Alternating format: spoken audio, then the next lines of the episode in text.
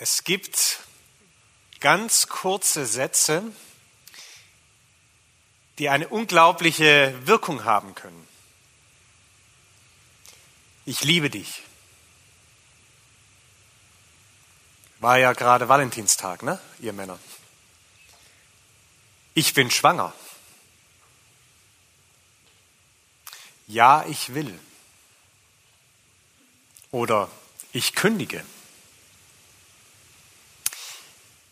Zwei, drei Worte, die eine Geschichte erzählen, die eine Beziehung deutlich machen, die man nicht jeden Tag ausspricht. Nicht so ein, kannst du mir mal die Butter geben? Äh, denkst du noch dran, wenn du heute einkaufen gehst, wir brauchen frische Windeln? Sondern etwas, wo wir merken, es macht einen Unterschied, ob das gesagt wird oder nicht. Mit Gebeten kann das ganz ähnlich sein. Gebete sind natürlich in erster Linie eine Bitte an Gott, aber sie können genauso Gott auch Zugriff auf uns und unser Leben erlauben. In diesem Text, den wir heute Morgen gehört haben, ist so eine Art Gebet drin, dass Jesaja sich hinstellt und sagt, sende mich. Gott, der fragt, wen soll ich senden? Und Jesaja, der sagt, gebrauche mich. Ich bin bereit. Ich werde tun, was du sagst. Ich vertraue dir. Ich folge dir. Ich werde das tun, was du für mich gedacht hast. Zwei Worte, sende mich, die Einfluss haben auf unser Leben, die einen Unterschied machen, ob wir sie denn sagen oder nicht.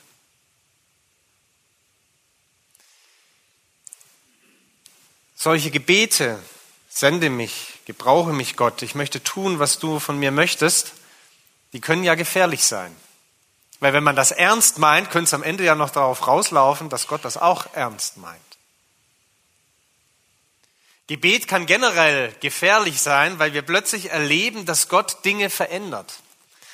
Ich habe gehört, und das ist wirklich was, was mich ganz arg freut, dass viele von diesen Gebetszweierschaften die hier begonnen wurden bei der Gemeindefreizeit, bis heute anhalten. Und ich bin mir sicher, dass das etwas ist, wo Dinge verändert werden, in Bewegung kommen. Ich selber habe mir angewöhnt, morgens um 9.38 Uhr immer zu beten. Ich habe dann auch so eine kleine Erinnerung bei mir im Wecker drin, 9.38 Uhr deshalb, weil in Matthäus 9, Vers 38 drin steht, bittet den Herrn der Ernte, dass er Arbeiter in seine Ernte sende. Und ich habe also angefangen, immer morgens um 9.38 Uhr eine kurze Pause einzulegen bei der Arbeit und zu beten, Jesus, bitte schick Leute raus. Es gibt so viele, die dich nicht kennen. Und irgendwann habe ich festgestellt, wenn ich darum bitte, dass der Herr Arbeiter in seine Ernte schickt, muss ich auch bitten, fang bei mir an. Gib mir die Möglichkeit, über den Glauben zu reden. Und wenn man das jeden Morgen um 9.38 Uhr betet, wird wahrscheinlich irgendwann was passieren. Wenn 9.38 Uhr euch nicht passt, 10.02 Uhr geht genauso, da steht es im Markus-Evangelium.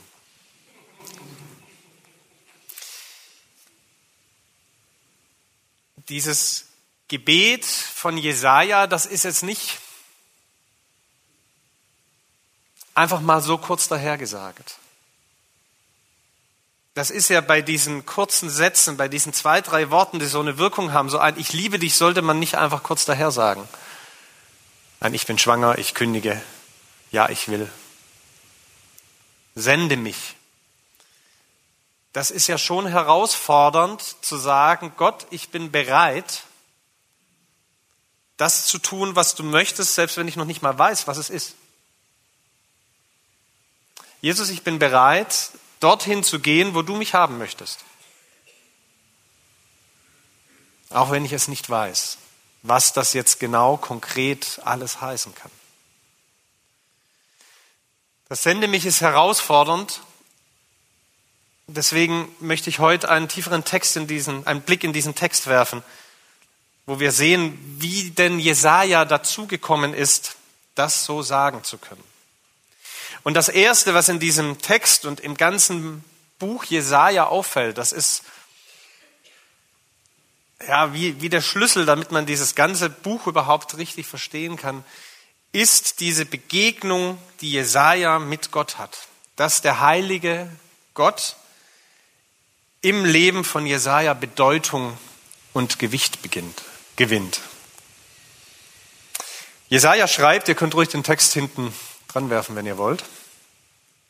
In dem Jahr, als der König Usia starb, sah ich den Herrn sitzen auf einem hohen und erhabenen Thron und sein Saum füllte den Tempel.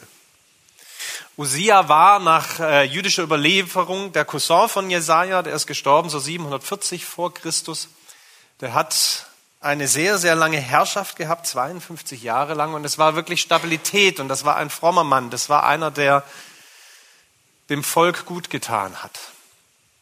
Und als er gestorben ist, da kamen gewisse Unsicherheiten, wie soll es weitergehen? Da gab es ähm, Nachbarn von Juda, die immer mehr an Macht gewonnen haben, die Assyrer und die Babylonier und die zu einer Bedrohung wurden. Und es war so ein bisschen die Frage da bei den Menschen, wer ist eigentlich jetzt geeignet, um neuer König zu sein, um hier zu regieren, um zu herrschen?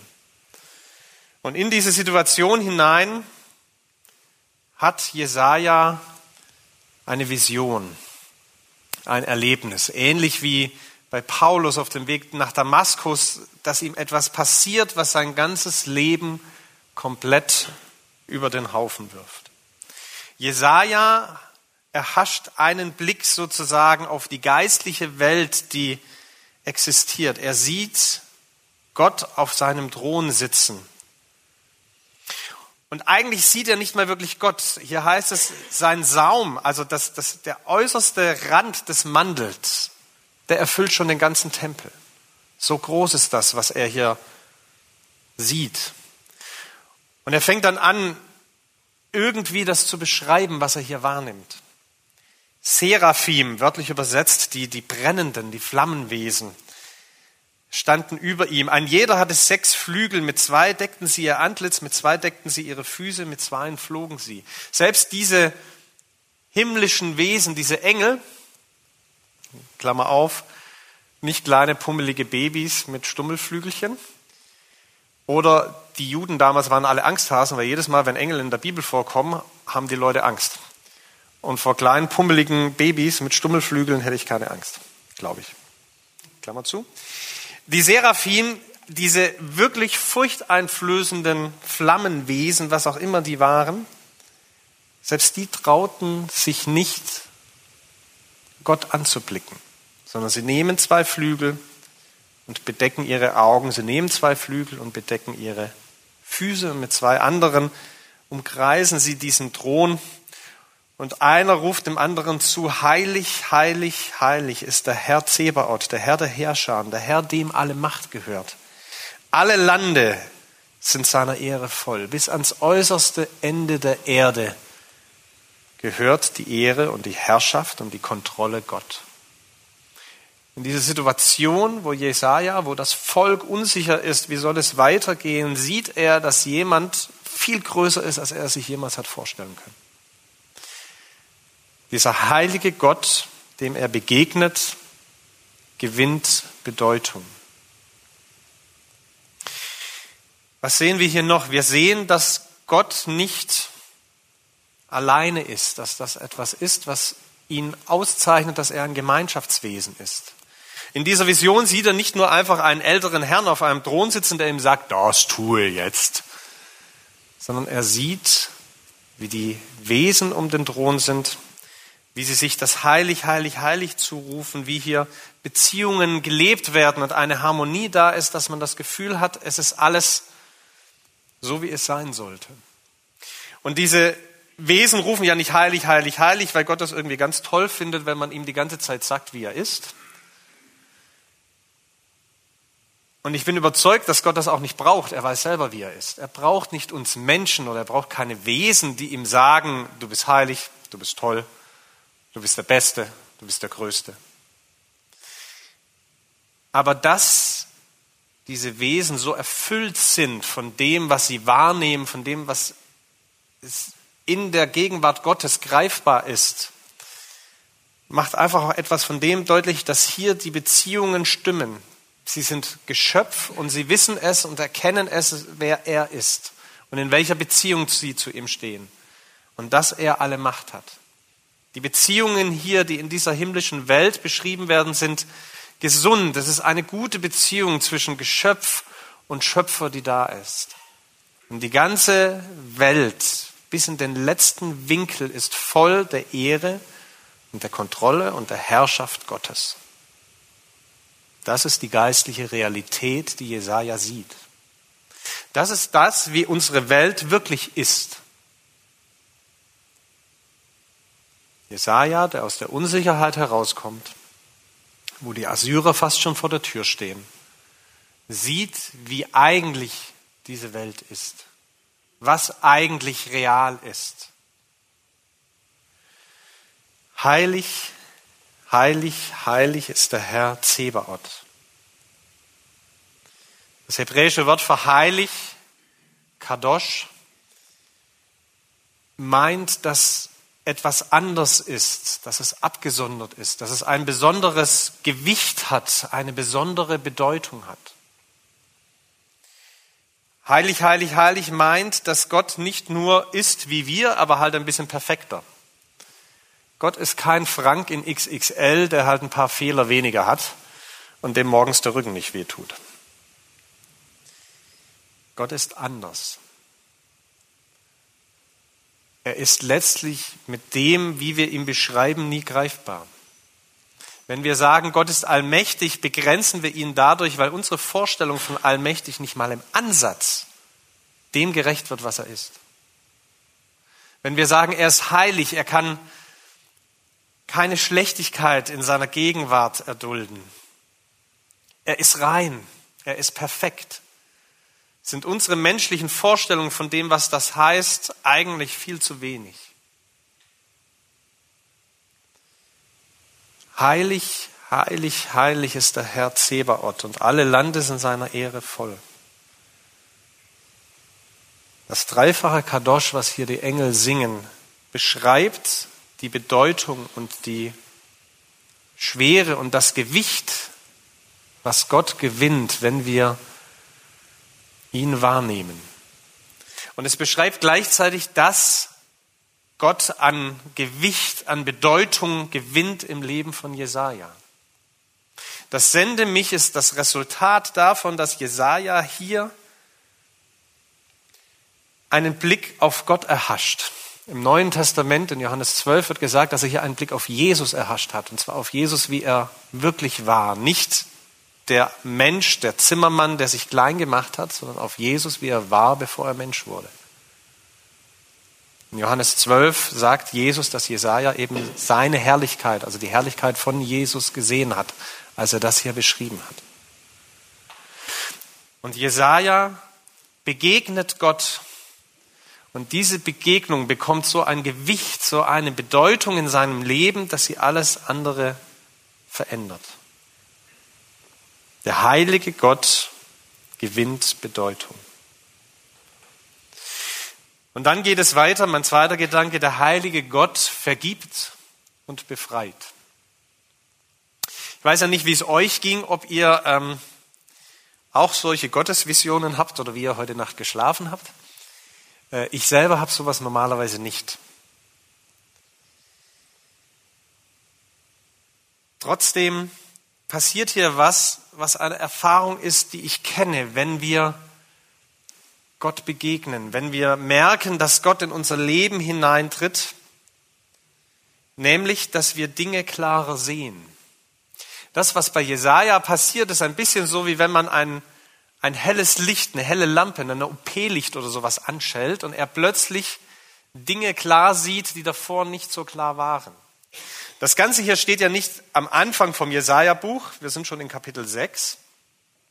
Es gibt ähm, Ausleger, die sagen, dass es trotzdem am Anfang passiert, aber eigentlich schreibt Jesaja das meiste in seinem Buch chronologisch. Das heißt, er war schon Prophet, der war auch schon aktiv. Und trotzdem passiert hier jetzt etwas, dass er, der ein gläubiger Mann ist, der ein frommer Mann ist, Gott nochmal anders erlebt und Dinge geklärt werden. Und er plötzlich einen viel klareren Blick bekommt auf sich und auf die Menschen um sich herum. Da sprach ich, Vers 5, weh mir, ich vergehe. Denn ich bin unreiner Lippen und wohne unter einem Volk von unreinen Lippen, denn ich habe den König, den Herrn der Herrscher gesehen mit meinen Augen. Das ist etwas, was automatisch passiert, wenn wir in Gottes Gegenwart kommen, wenn wir in seine Nähe kommen, dass Dinge geklärt werden, dass wir Dinge klarer wahrnehmen, was wirklich Bedeutung hat und was keine Bedeutung hat. Was Sünde ist, was keine ist. Wo Dinge in meinem Leben schief laufen, wo Gott heilig ist und ich nicht. Jesaja sieht diese geistliche Welt Gottes. Er sieht die Harmonie, die dort zwischen Geschöpf und Schöpfer herrscht. Und der Kontrast, der sich damit bildet zu der Welt, in der er lebt, ist groß. Die Beziehungen in der himmlischen Welt sind gesund, die Beziehungen in unserer Welt sind es nicht. Die Beziehungen in der himmlischen Welt sind rein und erfüllt von Gottes Herrlichkeit und Ehre. Und bei uns ist es nicht.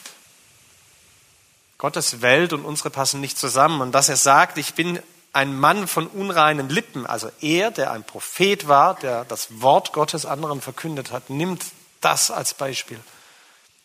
Weil es ein Ausdruck von dem ist, dass er merkt, dass das, was bei seinem Leben rauskommt, selbst in den frommen Dingen, zu wenig ist. Dass unser Herz eben oftmals nicht bei dem ist, was wir sagen.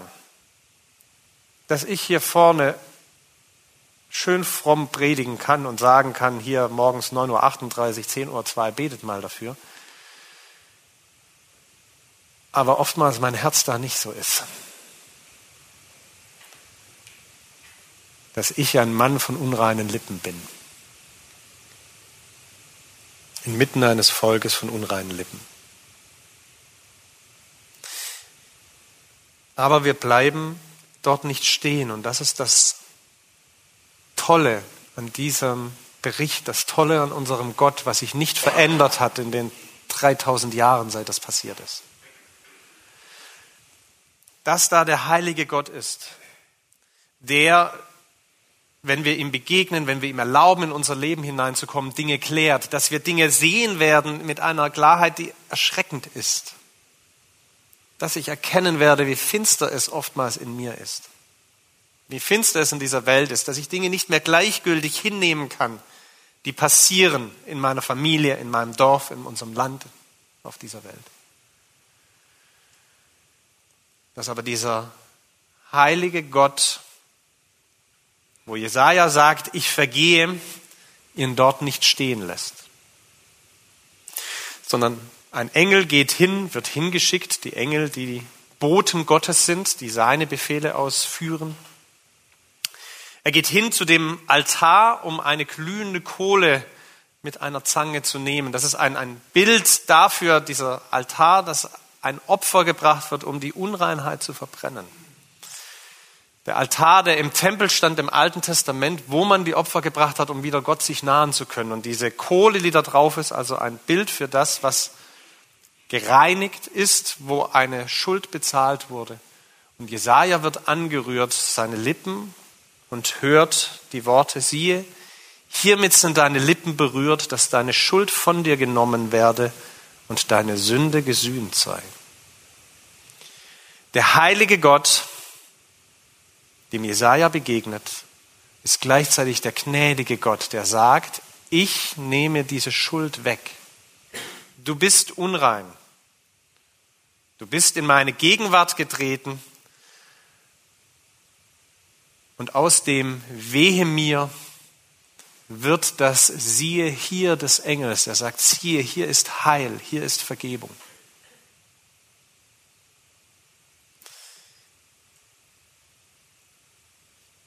Diesen Text hier, wo Jesaja beschreibt, wie er die Herrlichkeit Gottes gesehen hat, wie er die Heiligkeit wahrgenommen hat Gottes und seine Gnade, seine Vergebung wahrgenommen hat.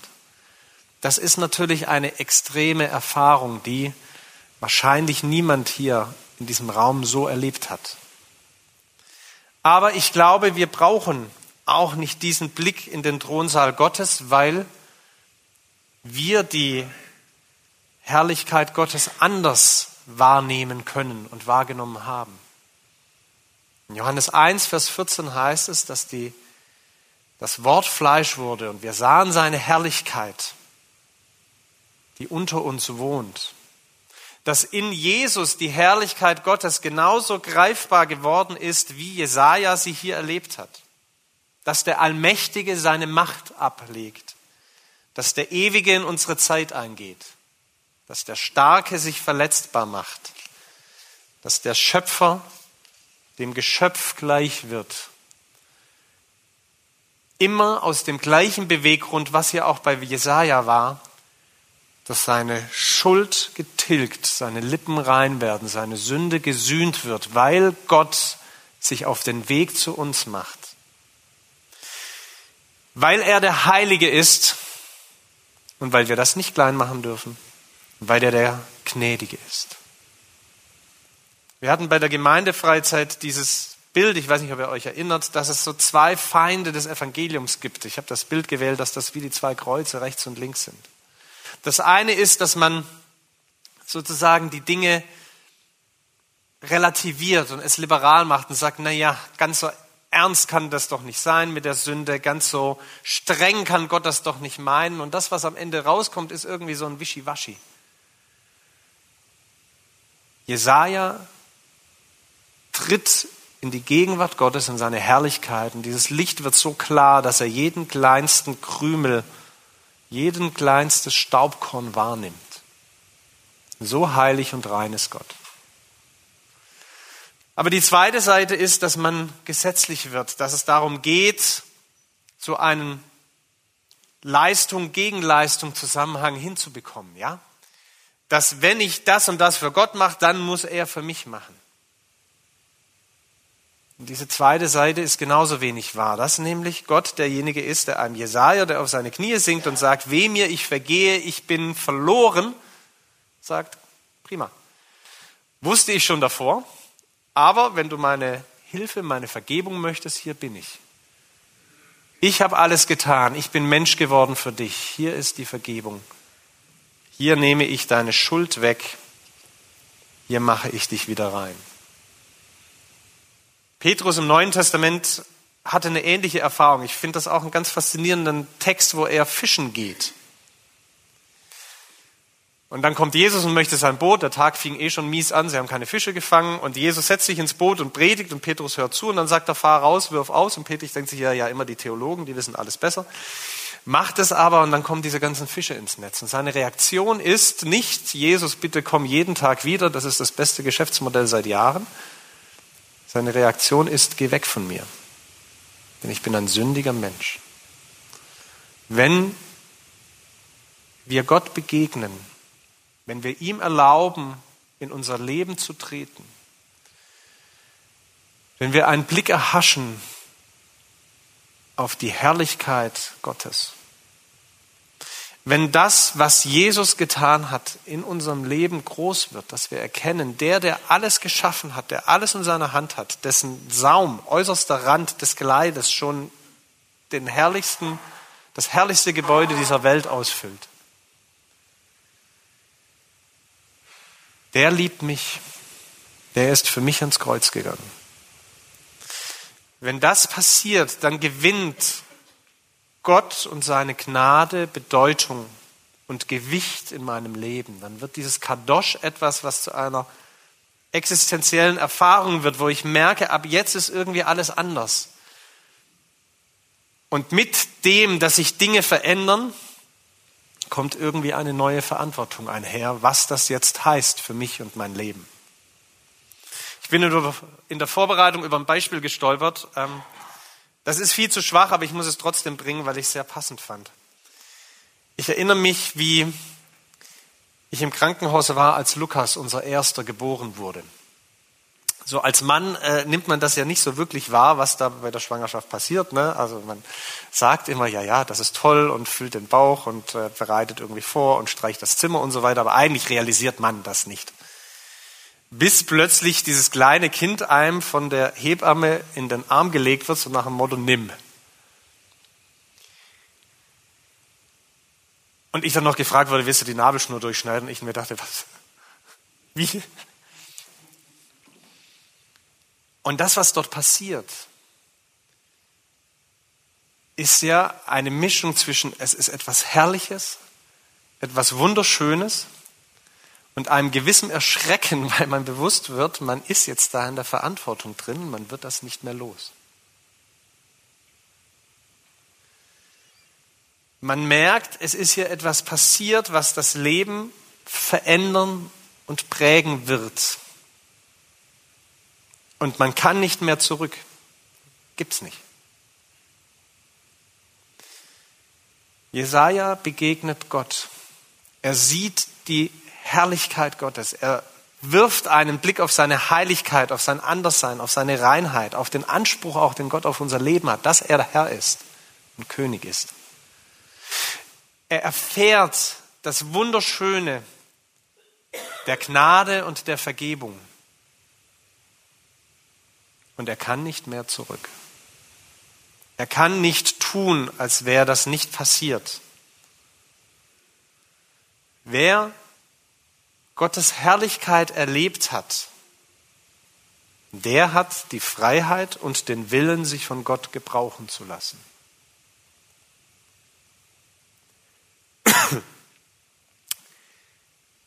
Wir sehen hier sozusagen einen Dreischritt zwischen dem Wehe mir, als Jesaja die Heiligkeit Gottes sieht, dem siehe hier des Engels, der ihm auf die Vergebung, auf die Erlösung aufmerksam macht, und dem ich gehe mit dir, was die Antwort von Jesaja ist, wo er sagt, ab jetzt gehe ich weiter mit diesem Gott und nicht mehr zurück.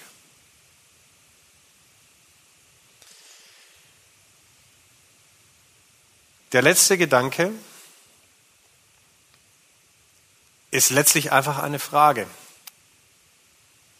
Das sende mich. Kannst du das auch beten? Kannst du das sagen? Bei Jesus klingt das manchmal anders. Da klingt das als, willst du mir nachfolgen? Oder wie der Vater mich gesandt hat, so sende ich euch. Oder ich will dich zu einem Menschenfischer machen.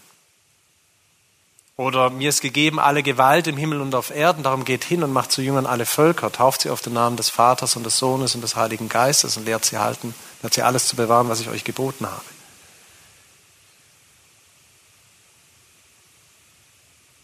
Es ist dieses, dass Gott sagt, ich will jemand senden. Wer will mein Bote sein? Bei Jesaja kommt dazu, dass eigentlich diese Botenaufgabe ziemlicher Mist war, weil sie darin bestand, den Volk Juda Dinge zu sagen, wohl wissend, dass sie nicht darauf hören werden. Das heißt, die Lebensaufgabe von Jesaja bestand darin, den Menschen etwas von Gott zu erzählen und zu wissen, ich habe keinen Erfolg damit. Wahrscheinlich nicht das, was er sich davor gewünscht hat. Aber was hier passiert ist bei Jesaja, und ich glaube, darauf kommt es an, ist, dass er Gott erlebt hat, dass er Gott begegnet ist, dass er diese Heiligkeit und die Gnade Gottes tiefer verstanden hat und deswegen bereit war, sich von Gott etwas auf sein Herz legen zu lassen, was Gott wichtig ist dass es nicht mehr darum ging, für Jesaja sich um sich selbst zu drehen, auch nicht im frommen Bereich. Ne? Wie viel Bibel habe ich gelesen? Wie viel habe ich in der Gemeinde mitgearbeitet? Dass es nicht mehr um die Selbstherrlichkeit, sondern um Gottes Herrlichkeit geht. Deswegen die Frage, kannst du das beten?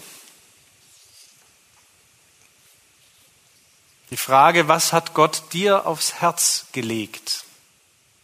Und bist du bereit zu sagen, dann sende mich?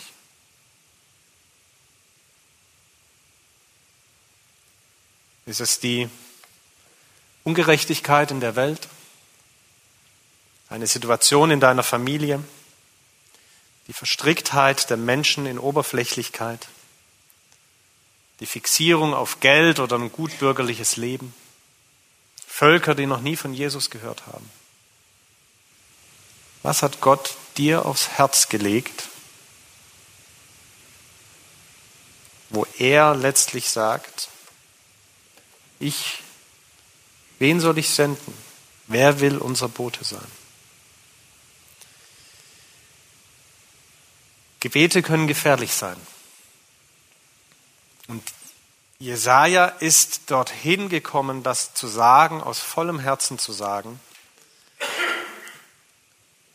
weil er Gottes Herrlichkeit erlebt hat und das so Gewicht und Bedeutung gewonnen hat, diese geistliche Realität, die wahr ist, dass alles andere davor verblasst ist. Weil er Gottes Vergebung bekommen hat und das ist immer das, was davor ist, dass wir nicht etwas leisten müssen, sondern Gott am Kreuz alles getan hat. Das aber zum Glauben genauso dazu gehört, dass das unser Leben verändert und wir Gott nachfolgen wollen. Gott sendet Menschen, in deren Leben sich seine Herrlichkeit und seine Heiligkeit zeigt und ausbreitet. Und ich weiß nicht, ob du so weit bist oder vielleicht sagst, naja, ich bin mir noch nicht mal so sicher, ob Gott wirklich gut ist, ob das so alles richtig ist, ob das alles passt. Dann möchte ich dich ermutigen, dass du sagst, okay, Gott, dann zeig dich mir. Auch das Gebet ist gefährlich, weil es kann sowas wie bei Isaiah rauskommen. Ich selber wünsche mir, dass ich das sagen kann aus ganzem Herzen, sende mich. Dass ich bereit bin, in meinem Alltag dorthin zu gehen, wo ich einen Unterschied machen kann, wo Gott mich haben möchte. Dass ich bereit bin, Gottes Schönheit und Herrlichkeit auszudrücken mit meinem Leben. Und das ist ja das Schöne, was am Ende herauskommt, wenn wir so beten können. Dass am Ende die Leute auf ein Leben sagen und sagen, dieses Leben war immer weniger von Selbstherrlichkeit und immer mehr von Gottes Herrlichkeit geprägt. Und ich wünsche uns und euch, dass ihr in diesem Jahr das wirklich erleben dürft, das Gebet verändert. Dieses Dorf und die Menschen um euch rum, aber zuerst euch selbst. Amen. Ich möchte noch beten, lasst uns aufstehen.